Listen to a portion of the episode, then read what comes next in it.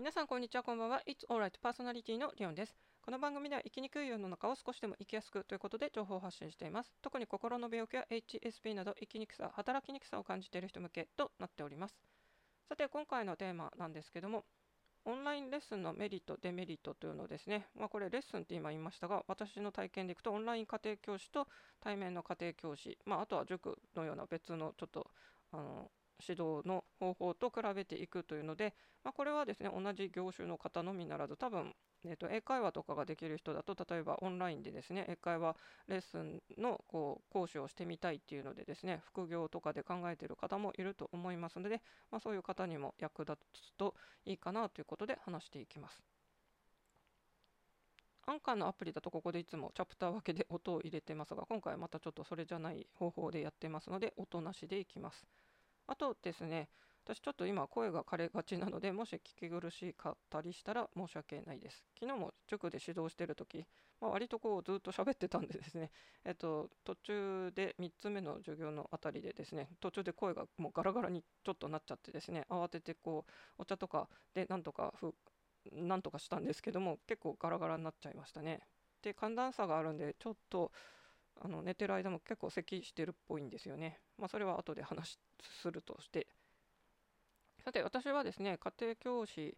の、えー、っと会社にいくつかこう登録してます。それオンラインですね。で、これでですね、一つ案件紹介が来たので、ちょっとチェックしてたんですが、システムがですね、改善されてて、これ非常にありがたいなというふうに感じたので、今日話す、えー、題材にしようと思いました。まあ、今までですと対面だろうとオンラインだろうとこう渡される状況っていうのは普通にですね生徒さんのま学校学年とか志望校とか、まあ、指導の希望科目とか、まあ、都合のいい日時とかでですねあとはちょこっとまああのスタッフの人が感じたこう補足メモみたいなのがこう伝わるぐらいだったんですけど今回ですねこのシステムに新たに載った情報が非常に助かりますね。これっていうのはですね、まあ、担当者のスタッフの人から見てどんな生徒さんかっていうのをえーと、さっきの簡単なメモ以外にですねもうちょっと客観的にこう質問があってその生徒さんの、えーと、雰囲気っていうのを回答してるっていうのが一つ。そしてですね次は生徒さんがどんな先生を望んでいるかというのは、これはもう心理テストみたいなフォームでですね、20個ぐらいの質問で、えっと、生徒さんがそれでですね、あの強く望むなら5とかですね、え特にまそう思わないっていうなら、まあ、1みたいな感じで、えー、自分でチェックしてどんな先生がいいっていうのがですね、もうすぐ分かるっていうのが、これ本当にすごいいいなと思いました。あと、まあ、これと補足で自分の性格分析、これもなんか10個ぐらいの質問でですね、えー、まあ、例えば、人見知りするかというんで、まあ、自分が人見知りするタイプだったら5とかにつけるでしょうし特にそうじゃないなら1みたいな感じで、えー、つけるっていうのがこれがもうこちらに見えるようになったんでこれ非常に本当にありがたいです。まああの教育の仕事の中でも学校の教師と塾講師とかこういう家庭教師って本当にちょっと違ってましてどっちかというともう塾とかは本当にサービス業に分類されます教育っていう業種ではありますけどもやってることは実はまサービスを提供しているんですよね。で、まあ、これって本当にどっちかというとですね、もうマッチングアプリと似てるよなと思いますね。まあ、こちらこういう人を希望してますって言って、で、相手側もそれを見てですね、あ、私そこと会うとかですね、で、あのこの人気になってるけど、あ、ここの条件合わないからこの人パスみたいな感じで、まあ、講師と生徒もそんな風にお互いこう、見ていくっていうシステムが新しく加わったんで、これ本当にですね、えーもし私が同じようなことを、えー、オンライン家庭教師とかで自分で個人でやるなら本当にまるまるこのやり方真似ますね で、えー、オンラインのこういう家庭教師とかの講師のメリットというのをですね、まあ、講師側とあとはご家庭側とかのどちらの側面からもちょっと分析していきたいと思います。まずオンライン家庭教師で、えー、こちら側、講師側のメリットとしてはもうこれ圧倒的に通勤がないです。これ本当に楽ですね。私本当に会社勤めがですねうまく続かないのの一つにですねやっぱりこう結構遅刻しちゃうというのがありました。これ特にあの通院してる時ってのはもうこれはもう、えー、しょうがないっちゃしょうがないんですけどやっぱり朝9時とかですね本当にあの混雑した通勤列車に乗って時間通りに行くっていうのがどうしてもですね心の病気になってから苦手になっちゃいました。なんであの9時じゃなくてもうできるだけ遅くて9時半のところにしてみるとかですね。いろいろやったんですけどそれでもどうしても、うん、難しかったですね。まあこれはちょっと当時やっぱり体調がちょっと悪すぎたっていうのがあって本当はフルタイム勤務はしない方がいいって医師から言われてたのに私が勝手に、えー、無理やりしてたっていうのがありますけども。で通勤がないっていうのはこれ本当に大きいです。でこれ当然ですね生徒さん側からしても同じで通塾の必要がないっていうのは多分部活とかで忙しい生徒さんだったらですね非常に、え家庭教師っていうのはあのそこが楽だと思います、まあ、あとは自分の家に来るかオンラインでやるかって違いです。で保護者さん側ご家庭側のメリットとしてですね、まあ、家庭教師対面でやることにしてですねあの自分の家に来るってなるとまあやっぱりある程度きれいにしてないとちょっとあれですね。この家いつもこんな汚いんだと思われたくないとかですね。そもそもあの勉強する環境が整ってないとちょっと机の上ごっちゃりしてたらやりにくいというのがあってまあそういう掃除とかもありますし。あとはこれはまああの家庭教師の先生が来るということであの2時間レッスンの時の例えば1時間目でお茶とちょっとお菓子を出すとかですね。まあこれってそこの家庭教師所属してる会社にもよりますが、まあ、これを完全になしでいいですって歌ってるところの方が少ないようなイメージですかね。まあ、結局対面だとこれは結構どこの家庭でもやっぱり、えー、心遣いしてくれる方が多いですね。まあ、仲良くなると本当にあの晩ご飯食べてきませんかなんていう時も出たりしてですね、えー、とここ、まあ、これ行為でやってくれるなら別にいいですけども、まあ、保護者側としては実は負担になってるかもしれませんね。なんかもしかして毎回ちょっと見栄を張ってお高いケーキを出していたけど本当はなんか毎回結構お金かかってんのよねっていう風になってたら、えこれはオンラインになったらそれがなくなるんでですね。あの保護者側からしても一応オンラインメリットがあります。あとはですねえっと、これは塾との違いになるんで、ここではちょっと関係ないですかね。えっと、塾と比較すると、この家庭教師のメリットっていうのは、お迎えですね。まあ、あの私、塾に通ったことがないんで、このお迎え問題の深刻さが分かりませんけど、これ特にワーキングマザーの方とかがですね、子供がちっちゃいとですね、やっぱり塾に終わったら迎えに来るっていうのがもう普通になっておりますので、え、ここら辺がまあ家庭教師だとないよっていうのもありますね。じゃあデメリットを考えていくとですね、やっぱりオンラインっていうのは本当の対面と違って意思疎通が難しいなと感じてます。ただこれですね、相手が大人の、例えば英会話講師で、えー、お互い大人、社会人でこう教えますよとかですね、まあ、あとは全然違う業種で、例えばあの、あなたの人生の相談乗りますって私が急にですね、こうなんかライフコンサルタントと名乗って、Zoom とかで1対1でやりますって言っても、多分あの社会人の人だと普通にうまくいくと思うんですよ。何が難しいかというとやっぱり相手がですね10代の子供というので、まあ、自分はもうそこを乗り越えてですねその時のもう気持ちと全く共感できるようなあの立場にはもうないじゃないですか大人と子供というので。やっぱり10代の子の気持ちって完全に分かれ分かれないというか、まあ、見えないのがあるんでですね。であとも取り組む内容も受験まあ、あの成績がですね目に見えて伸びればいいですけどなかなかこれすぐに結果が出るものでもないんで長期的にじわじわと上がっていったりしますし、まあ、残念な場合は上がらないままの可能性もありますよね。で、見えにくいっていうこう業界でもありますよね。まあ、大人の英会話とかだと、例えば TOEIC800 点っていう目標に対して800点コースとかでですね、例えば5回レッスンしましょうみたいにきっぱり決まってますが、まあ、受験となるとですね、中2から、えー、と始まって中3の1年間とかですね、結構長い期間で、しかも結果が本当に合格までたどり着くのかっていうのも、お互いやっぱり未知数ですよね。でそういう10代の子相手のちょっと結果が見えにくいっていうのがあるっていうのがですねなかなか私はこのオンライン家庭教師に全振りちょっとできないっていう、えーと、デメリット部分ですね。あとですねやっぱりオンライン家庭教師のみで、えー、やろうとしてる生徒さんの方が多分少ないと私は体感的に感じていますね。もう中学生以上はほとんどもうですね近所の塾に通ってるんですよ、もう今の時代。で、私が個人で仕事をしている中で、オンラインだろうと対面だろうとですね、結局は塾の、えっと、補助的なことをやるというのでですね、まあ、逆に言うと塾もやらない、学校でもやらない、塾でもやらないっていうところを私がやってるっていうんで、そこに私のこのあえてですね、塾通ってるのに新たに家庭教師を頼むっていう、この向こうのメリットとしてはこの塾でやらないことを私が専門的にやりますというので、えー、あのやってましたね。例えばもう完全に英検対策にもう絞ってやってみるとかですね。あとはあの推薦入試を狙ってるお子さんだと本当にもう入試の面接練習というのにすごい全振りしてですねもう毎回授業でですね、えー、質問される予測の100個の質問とか毎回やって対策を取ってみたりとかですね。これ塾ではここまでやんないじゃないですか。軽く、まあ、私も塾で塾長とかやってた時もこういうのを組んでたりしましたがやっぱりあの全員の生徒さんにそこまでですね100回の質100個の質問を毎回やるなんていうのはちょっと時間的にも難しいんで。で逆を言うとそれは塾でやらないんで私がですね個人でこうやってやってるからこそ、えっと、面接対策っていうので本当にしっかりやってみたとかですね。そういう感じで塾がやらない隙間なところをあえてもう狙って私が個人で補足的にやるっていうので、まあ、顧客に喜ばれたみたいな感じでですね正直これ全部をオンラインレッスンだけで受験成功する方の方が多分少ないと思います。あのよっぽどですね、えー、ちょっと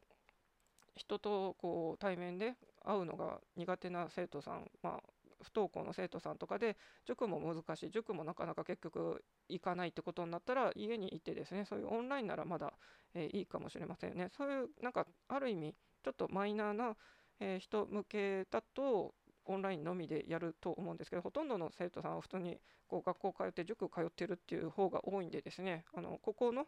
隙間でこういうことは私でやりますよって強く訴えていかないと,、えー、と難しいかなという気がしてますね。なんでまあ特に私もそうですけど2020年のあの休校になったことでオンラインレッスンっていうのがすごい急にあの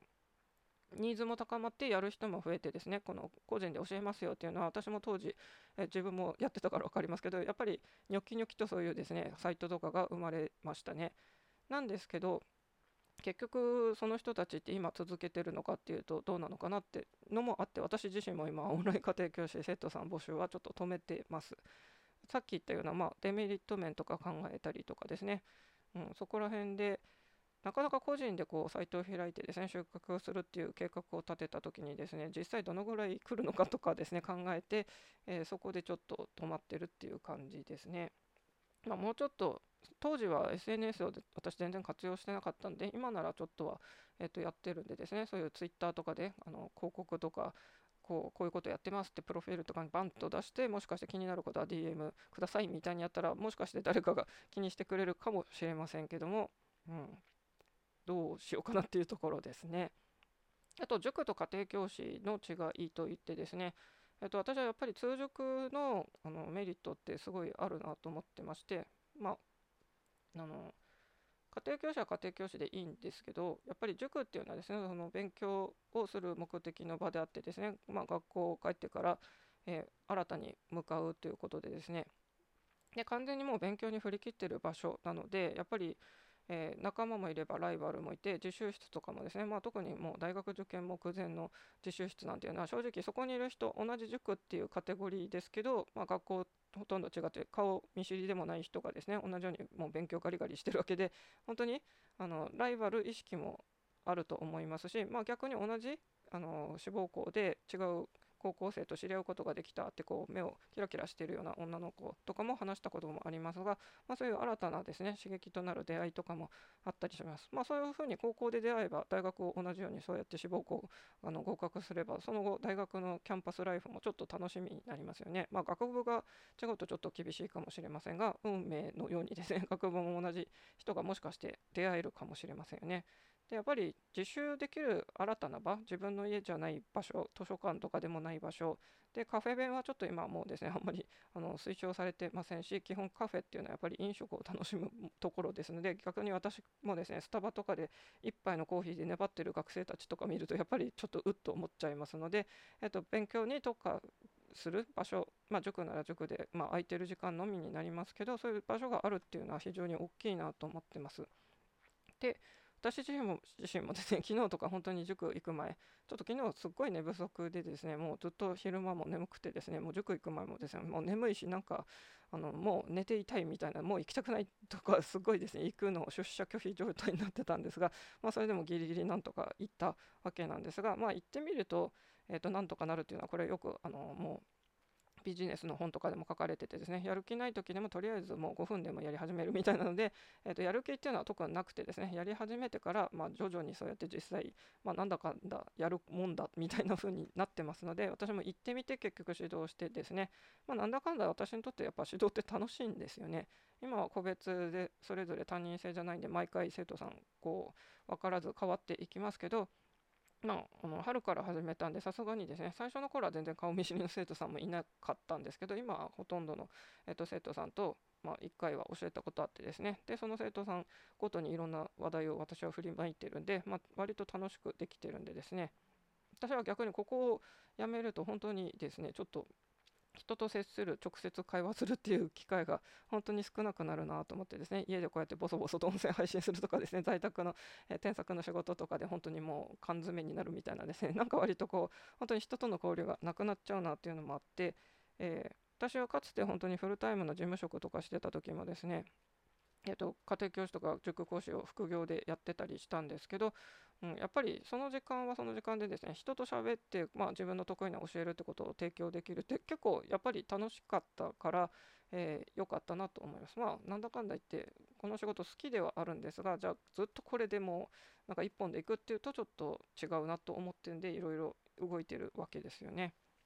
まあこういうオンラインのあのレッスンこれは本当に塾講師とかこういうオンライン家庭教師だけじゃなくてですね普通にストア化からえー、ここならからですねあとは結構あるのが英会話ですね。オンライン英会話っていうサイトは本当に探せばプラットフォーム山のようにありますので結構そこに登録だけはしてますっていう人もいっぱいいると思いますので実際そこで経験を積んでですね、まあ、さっき言ったこの通勤の必要がないっていうので副業にもかなり、向いてるかなと思います、まあ、ただ私個人の体感では、まあ、自分も英語指導が一番メインなのでですね英会話とかの見ててもですねまあ本当になんかライバルいっぱいいるなっていうもともとのネイティブの人もいればですね、あと海外に今住んでるっていう人もいてですね、そういう人と比べるとちょっと純ジャパの人っていうのはちょっと弱いかなって気がするんですよね。まあ、日本人講師に習いたいとかですね、あとは資格目的で英検の面接対策とかですね、トフロ IL2 とかの、まあ、そういう感じだったらまだいいかもしれませんが、なんか英会話とかいう観点になると結局ネイティブとか向こうにいて、普段からもう英語喋ってる人の方が強いんじゃないのかなとかいろいろ思っちゃいますので、まあ、そこら辺は業界分分析ってしながら自分のこう持ってる強みをどうやって生かすかっていうのでですね皆さんも副業、まあ、これはあとサブの副業の方とあとはたくさんの副業目にあのジョブということでですね、えー、どちらもやっていくのがいいんじゃないのかなと思います。で私はスタンド FM で今ですね割とスタイフって結構個人で稼ごうっていうふうに交換息巻いてる人がいっぱいいてですねなんかあのビジネスコンサル担当的な方も結構いるんですけど、まあ、例えば複数の仕事副業マルチ、えーと、ワーカーになろうみたいなことも私これもう5年前ぐらいにやり始めてるんで、まあ、正直こういう人の話とか体験談聞いても全部私がやっちゃったり知ってることが結構多いなっていう感じですね。例えば本の感想とかいう、えーと配信をしてる方とかのを聞いても結構私がすでに前から知ってる本だったりとかですね内容そういう例えばせっかく分析の話をしてるのを聞いたりしましたが私それを本当に何年も前からですねいくつもそういうの知ってるんでなんかまあビジネス業界のそういう本とかをですね毎回新刊読んでたりしたら結構、えー、情報っていうのはですね読み尽くしてしまうような気もするんですよね。なんで私はもうちょっとそうですね。そういうのをちょっとやりかけた同じ立場の人となんかそういう人との情報交換をしたいですね。まだやりかけてなくてマインドから変えようみたいなことを言ってる講座とかはちょっと私には合わないなというふうに、え、感じてます。例えばですねまあちょっと自慢じゃないですけど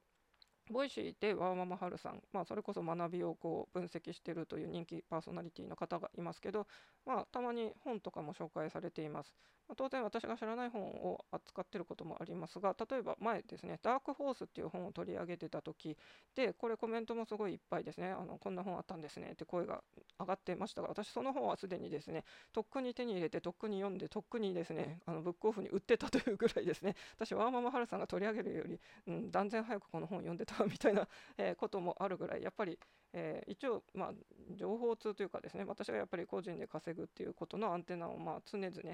多分普通の人より結構切羽詰まってんですよね。やっぱりこの企業勤めできる人はそっちでまずは稼げるじゃんということで私はそれは今年の春もフルタイムはちょっと一旦やめてみようというふうに、えー、してますので、うん、まあいつも去年の配信聞いても一昨年の配信聞いてもいつもですね、えー、経済的に苦しいという話をいつもしておりますし今も変わりませんけども、うん、そういう、まあ、同じようにやっぱりちょっと病気とかハンデがあってですねあの、まあ、普通って何なのよって話ですけど普通の人のように働けない人向けに私も同じ立場なので私もこうやっていろいろ本当にいろいろもうストラグをやってるもがいてる最中ですので、まあ、そういう人とこう情報共感共感じゃないですね提供とかできたらいいなという思いで、えー、やっております。なんか私が本当に5年前ぐらいからやり始めてること今ですねみんな結構この副業サブの方とあとたくさんの方の副業とかのそういう情報をですねあの提唱者の人がやりましょうって言ってみんななんかやる気になりましたみたいに言って私はもうそこの段階はとっくの昔に通り過ぎてるんでですね、えー、まあちょっとそこら辺は温度差があるなっていうのがありますね。なんでもうすでに開業して立ち上げてこう初期の人とかの仲間を見つけてあのもうちょっと自分の事業を拡大していきましょうとかもうガチで本当に会社経営してますっていう人の方を、えー、私はもうちょっと情報を追っていきたいかなと思ってます。何の意思表示よという話ですけど。で、えー、と前回ですね、ちょっと苦手なタイプということで、1つ目が、えー、初対面なのに敬語をつかないタメ口の人とかですね、あとは2つ目、ちょっと圧とかが強い人ということで配信しましたが、まあ、結構ほとんど愚痴か、あんまりちょっと気持ちの良い配信じゃなかったような気がするんでですね、私はあれちょっと、えー、削除します。あのやっぱりデジタルタトゥーというので音声残るものなんでですね、できるだけ、まあ、マイナスなああいう配信はうん、避けた方がいいかなということですね。まあ、当然、私自身がですね、例えばとても疲れましたとか、とっても眠いとか、喉がこうやって枯れてますみたいなマイナスのことは別に状況としていいんですけど、やっぱり誰それがこうでしたっていうので、ちょっとあの批判的な口調で話してしまっているのでですね、あんまり、うん、これはちょっと良くないかなと思ったんで、えー、と前回の配信も聞かれた方は、まあ、わざわざ聞き返さないと思いますが、とりあえずあれは、えー、削除しますということですね。えーちょっと本当に夜ですね。秋になって一応寝る前はもう湿度が高すぎていつもクーラーとかをこうかけてですね、えー、寝てるんですけども朝方になるとですねそれが、えー、とやっぱり部屋が冷えすぎてて今日も震えて起きて最近ちょっとですね私は睡眠不足に陥ってんですよ。その暑さ寒さ問題寒暖差でですね。で喉も枯れてきてる感じで寝てる間にちょっと睡眠アプリを確認すると咳とか毎日してるんでですねちょっとここを改善していかなきゃですよね。タイマーとかうまく使いこなしていけばいいんですかね。夏の間はずっとかけっぱなしで当然良かったんですけどちょっと秋になって朝方冷えるんでですねこのずっとクーラーとか扇風機とか回しっぱなし良くないなということで解決策はまずはタイマーをやってみるということですかね。ということで、えー、健康管理も、えー、しつつ皆さんも仕事とかですね頑張っていきましょう。大丈夫だよ、大丈夫。あなたはここにいるだけでいいんだよ。というわけで、それではまた。